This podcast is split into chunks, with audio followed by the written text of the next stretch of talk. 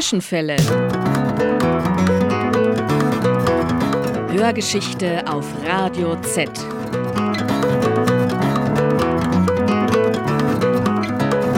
War da was?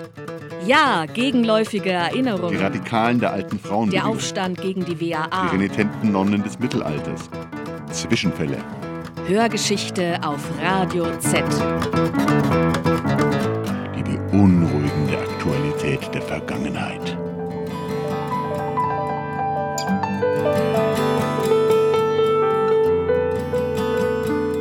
Heute, ich marschier nicht, sondern ich latsch. Das renitente Mädchen Rosa Degenhardt. Als wir uns mit Rosa Degenhardt trafen, um sie über ihre Erfahrungen als Kind im Nationalsozialismus zu befragen, begann sie wieder erwarten nicht mit ihrer eigenen Geschichte. Stattdessen erzählte sie von den jüdischen Bewohnerinnen und Bewohnern ihres Nachbarhauses, die ihre Heimatstadt Nürnberg aufgrund der Nazi-Herrschaft verloren.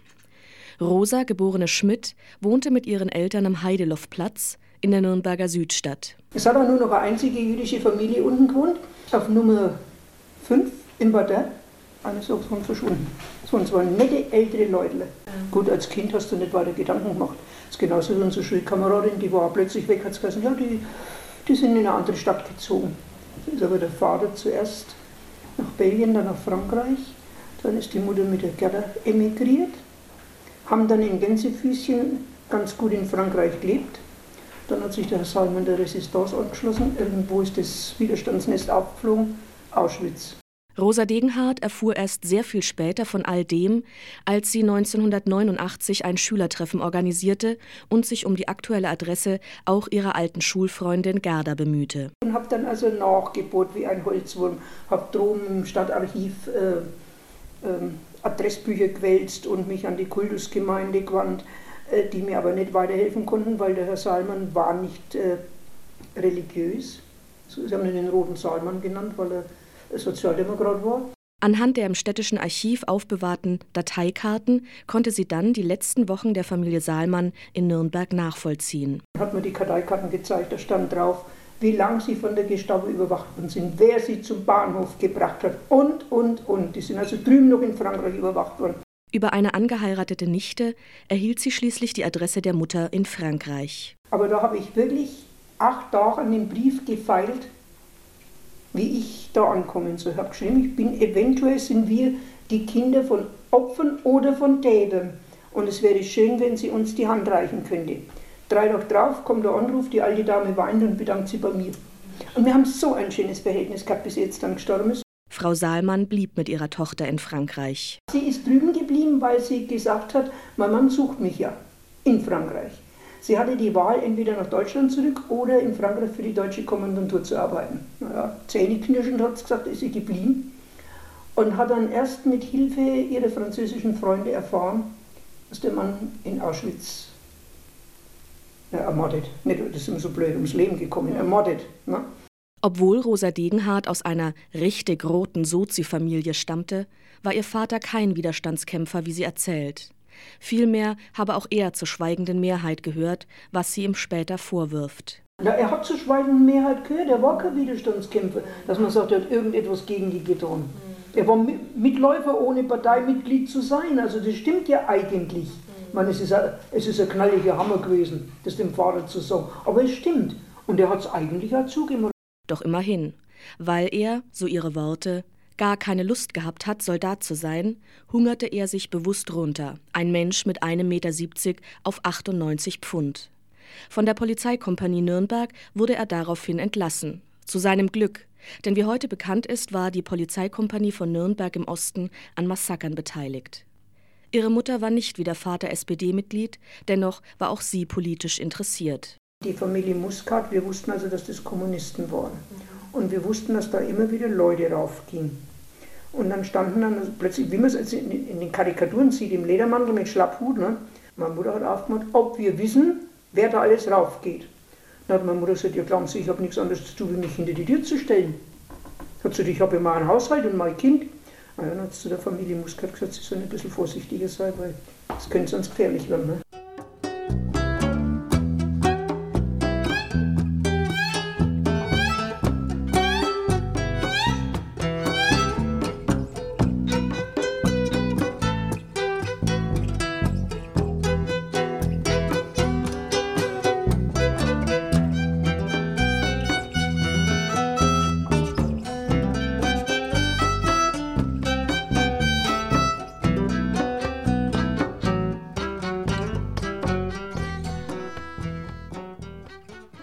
Begeistert von dem nationalsozialistischen Freizeitangebot des BDM, des Bund Deutscher Mädel, war Rosa nicht. Sie sei ein freiheitsliebender Mensch. Ich will jetzt dann, will mir da nicht auf die Brust klopfen, dass ich nicht dabei war. Ich bin eben nicht der, der Typ, wo sie unterordnen kann oder mag. Aber die meisten meiner Klassenkameradinnen, die waren begeistert. Mhm. Ne, warum? Ich weiß es nicht. Warum? Vielleicht macht es, macht es auch die Erziehung daheim, ne? dass so ein bisschen Widerstand da, möglicherweise. Oder vielleicht bin ich dazu so ein komischer Mensch, dass ich so, wenn ich nicht mag, mag ich nicht. So wurde bei den Nachmittagen des BDM beispielsweise marschiert, was Rosa Degenhardt überhaupt nicht leiden konnte. Im Werkstatt marschieren, das kann ich heute noch nicht, nicht immer noch Marschmusik. Weil ich marschiere nicht, ich latsch. Und ich bin halt immer aus dem Tritt gekommen, dann musste ich also praktisch vormarschieren. Ha, Gott hat mich das geärgert. Und dann hatten wir damals auf der Insel Schütt das Jugendheim. Und das weiß ich noch wie heute, es muss 43, 42 oder 43 gewesen sein. Es war also sehr strenge Winde. Wir standen unten und warteten, dass wir rauf konnten. Oben waren die Damen mit den jungen Burschen. Na, also Vater uns haben die bestimmt nicht gebetet. Ne? Und wir frieren und frieren. Und dann habe ich gesagt, jetzt gehe ich heim. Bin heim und nie mehr hin. Und dann wurde mein Vater im Untergau vorgeladen. Und er sagte, da stand dann so, wie sagt der Nürnberger, so Britschler, so vielleicht 18, 19 in Uniform, so vor mir. Ah, das wird Konsequenzen haben, wenn ihre Tochter nicht kommt. Und mein Vater ist ungefähr das gleiche Schlitzohr wie ich oder war noch viel schlimmer. Sagt, jetzt passen Sie mal auf, Frau Untergauführerin. Wenn die Mädchen da stehen und sich im Unterleib erkälten, dann können Sie dem Führer kein gesundes Kind bringen. Ich glaube nicht, dass der Führer das möchte. Sie werden von mir doch hören. Wir haben nichts mehr gehört.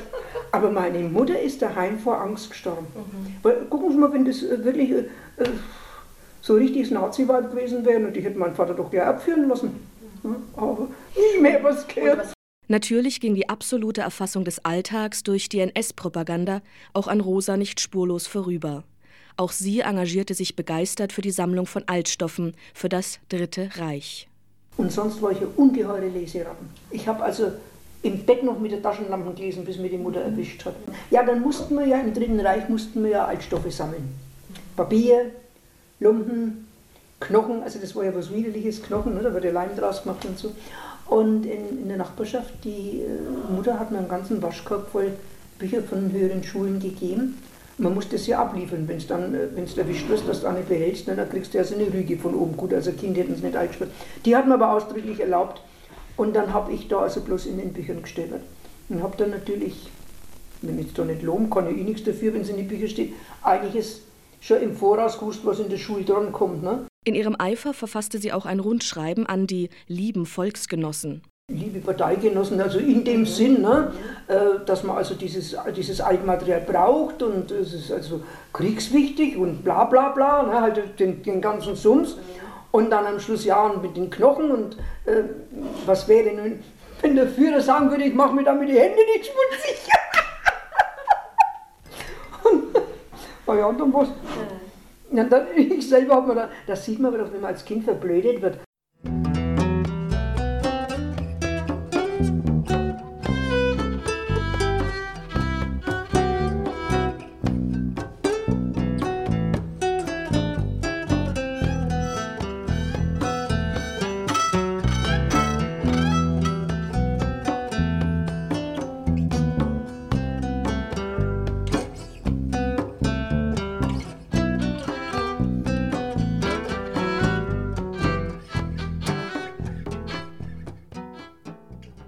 Von den Reichsparteitagen hat sie nur wenig mitbekommen. Nur an eine Situation kann sie sich erinnern, als ein Brauner in Uniform ihre Eltern ermahnte, doch ja ihr Haus mit der Hakenkreuzfahne zu beflaggen. Und irgendwann schellt dann wie verrückt, ob wir nicht beflaggen wollten. Sagt mein Vater, na selbstverständlich, meine Frau bügelt's doch gerade drin. Gar kein Spinell. Dann hat meine Mutter gesagt, du, jetzt hängst du aber raus, jetzt wird's Zeit. Ne? Ja, also da. Und sonst, also dass wir mit auf Aufmärschen gegangen werden oder so. Mein Vater hat gesagt, jubel doch dem nicht zu. Zwar ein oder zweimal sind wir sogar in Urlaub weggefahren. Vom Krieg hatte das Mädchen spätestens 1944 die Nase voll. In ihrer Wohnung am Heideloffplatz gab es bei den nun sehr häufigen Bombenangriffen jedes Mal Fliegerschaden, den sie selbst in ihrer Wohnung reparieren musste. Zum Wegräumen des Schuttes nach Luftangriffen wurden Zwangsarbeiter verpflichtet, wie Rosa Degenhardt beobachtete. Auch sie und ihre Eltern verloren bei dem Bombenangriff auf Nürnberg ihre Wohnung. Sie kamen in Pegnitz bei Verwandten unter Ich sage, also ich habe Dinge erlebt, das Leben schreibt die tollsten Romane. Also erst einmal, wir haben nichts zum Ansehen gehabt. Wie wir unser Gewand gewaschen haben, haben wir uns bei der Oma ins Bett gelegt, weil von der Oma hat uns nichts gepasst. Ja, ja, das war das Erste. ja, ja, ich kann heute auch drüber lachen, aber damals haben wir... Nach Kriegsende im Sommer 1945 bekam die Familie in Nürnberg eine Wohnung zugewiesen, die sie sich mit anderen teilen musste. Das Schönste war, der Vormieter, der hieß auch Schmidt und war ein Arbeitskollege von meiner Tante, die hat uns also die Wohnung in dem sein Auftrag vermittelt, der war mit einverstanden, ja. Und irgendwann hat es geheißen, das, das ist ein alter Nazi gewesen in schwarzer Uniform, das sind wir, ne? Es hat mein Vater erst einmal Schwierigkeiten gehabt, alte Sozialdemokraten aufzutreiben in Nürnberg, die beweisen, dass er es nicht ist. Und dann hat es aber geheißen, es war vorne so ein kleines Lädele, das kriegt also ein ehemaliger KZ-Häftling einschließlich der Wohnung. Da hat mein Vater gesagt, auch wenn ich nicht bei der Partei war, aber für so einen Menschen räume ich. Über all diese Ereignisse aus der Nazizeit zu berichten, hält Rosa Degenhardt für sehr wichtig. Besonders der jungen Generation möchte sie darüber Zeugnis ablegen. Warum will man denn das verschweigen? Das ist unsere Geschichte, mit der müssen wir leben, ob es uns passt oder nicht. Also ist meine Meinung. Umso besorgter beobachtet sie die aktuelle politische Entwicklung in Deutschland. Und wenn man dann sieht, dass heute wieder die Rechten aufmarschieren. Also ich schäme mich nicht, das zuzugeben, wie die jetzt das letzte Mal da waren. Ich war im Nervenzusammenbruch nahe. Wenn man, das, wenn man sich das so überlegt, mit welch einer Frechheit, dass die auftreten. Auf die Frage, wann sie es zum ersten Mal erlebt habe, dass wieder Nazis das Haupt erhoben hätten, ruft sie aus: 45. 45. Dieses, äh, wo es da vom Bahnhof zum Allesberger Renell so dieser Rundbau ist, ja. Da gehen wir, meine Eltern und ich, und wir gehen also da so um die Kurven rum und dann kommt uns eine, eine Frau entgegen, die also früher in der NS Frauenschaftsuniform war, also sehr 100%, 150%iger Nazi. Und ich sagte doch gleich zu meinem Vater, Herr Schmidt, wir kommen wieder. Und mein Vater hat es direkt verschlungen. Wenn, mir, wenn ich jetzt heute an der Stelle von meinem Vater wäre, also entschuldigen Sie den Ausdruck, die hätte ich gefotzt, ne? und hätte recht gekriegt, weil ja gleich 45 war. Aber die haben eigentlich nie aufgehört. Nie. Ne, sie haben dann so im Untergrund und ne, bis jetzt dann wieder frech geworden sind.